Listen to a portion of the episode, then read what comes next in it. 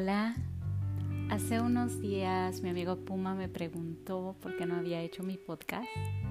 Se me hace hasta raro, ¿verdad? Porque me imagino que no a mucha gente ha de extrañar escucharme hablar, pero la verdad es que es una práctica que se me hace bonita y aquí estoy de nuevo en medio de esta pandemia que no se termina y hoy saben de qué les quiero hablar, de las carcajadas. Yo siento que las carcajadas no son tan necesarias. Ayer fue a un día en que las volví a saborear. Desde hace mucho tiempo, mm, cuando uno se muda para acá, hagan de cuenta que no hay tantas carcajadas. O sea, sí se ríe uno, sí hay chistecitos bonitos y con mi familia a veces encuentro formas de, cómo reírme así ah, felizmente porque afortunadamente son de Veracruz, un lugar en donde la gente tiene mucho sabor. Pero ayer que estaba hablando con unas amigas, una de ellas, que se llama Isis, empezó a hacer hasta así movimientos para decir cómo se sentía el movimiento en un bache, eh, en los baches de Veracruz, y entonces era tan cómica, o sea, tienen tanta picardía los veracruzanos que yo me carcajeaba, o sea, me, reí y al final, ah, cuando terminé de platicar con ellas, eran dos de mis amigas, ah, Isis y Rosy, me sentía yo tan bien, o sea, realmente eso de la conexión es tan maravilloso y eso lo uno con algo que, que, que sucedió hoy. Esta, mm, este inicio de año otra vez empecé así con que se me empezaban a dormir las piernas. No, más bien, no se me empezaron. Están dormidas mis piernas y yo me sigo sintiendo así como pop esponja, ¿no? Y a veces le comentaba hoy a mi papá que me siento como ingrata decir que me siento mal porque no me duele. O sea, son eh, la esclerosis múltiple te da como unos síntomas que son como chistosos, pero no puedes calificar como dolorosos, ¿no? No se pueden comparar con, con eh, por ejemplo, un dolor de rodilla o de cadera o de espalda o muchos otros dolores. Entonces, eh, pero hoy en la mañana, no es cierto, fue ayer, me levanté animada, eh, me levanté de mi silla animada para escribir un post en un sitio que hay para gente que tiene esclerosis múltiple. Y entonces mi pregunta fue, eh, ¿alguno de ustedes ha sentido que hay veces que no tienen con quién hablar de, la esclerosis porque nadie te entiende?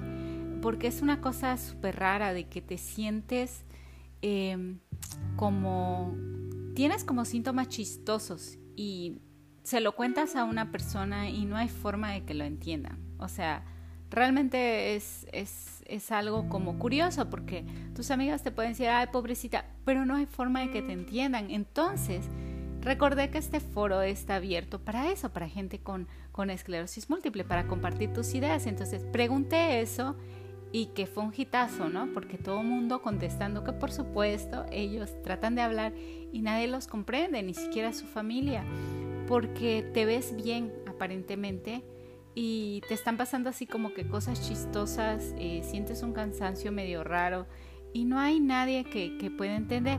Pero bueno, ya saben que hablo siempre de más, así que a colación del asunto de la carcajada, eh, tiene que ah, yo, yo ya estaba diciendo eso y entonces una persona me contestó, sí, eh, yo hoy estoy trabajando y así como que, pues ando así como que medio fatal, pero bueno, ahí sigo, ¿no?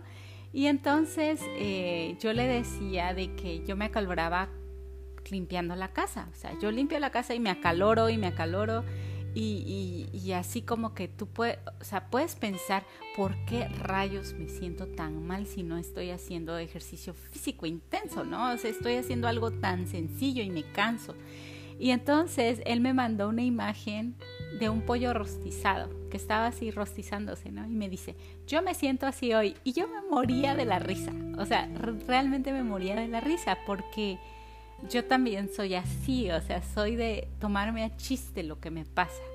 Pero hay un momento en que, pues tú te das cuenta que tienes que conectar con alguien más, ¿no? Alguien que, que esté teniendo los mismos retos que tú tienes y con quien te puedas reír y te puedas carcajear de esta vida que es tan bonita, pero está llena de retos y pues son retos bonitos que estamos dispuestos a afrontar y yo siento que siempre los vamos a afrontar mejor en sociedad, mejor en compañía.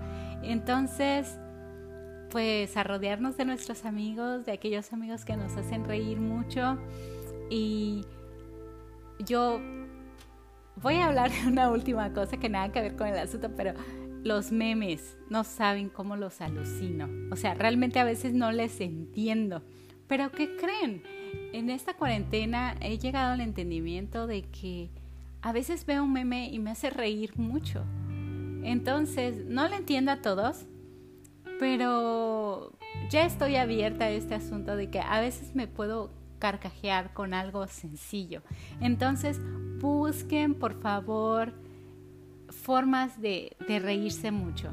A veces me río con Mafalda, así muy ñoñamente, muy muy niña quizá, pero a veces me río con la picardía de la gente de México, la gente veracruzana, esta gente que realmente ah, yo quisiera tener el encanto mexicano, pero la verdad es que como que no me sale muy bien. Entonces, bueno, al menos hago fiesta de la forma en que me hacen reír y de verdad los invito a que todos los días busquemos una carcajada y tratemos de echarles ganas, de echarle ganas, tratemos de reírnos de lo que nos pasa, tratemos de reírnos de nuestros retos y de todo lo que traemos en la mente. Y pues echarle ganas siempre a estar lo, lo mejor eh, que podamos. Yo pienso que cuando agradecemos, voy a regresar al mismo tema de todo el tiempo, es agradecer, agradecer, agradecer. Y van a ver que todos los retos se van a hacer más chiquitos. Y si nos reímos, los retos van a ser más chiquitos. Así que yo les mando un beso, me gusta estar de regreso y pues espero que nos escuchemos pronto. Un abrazo. Bye.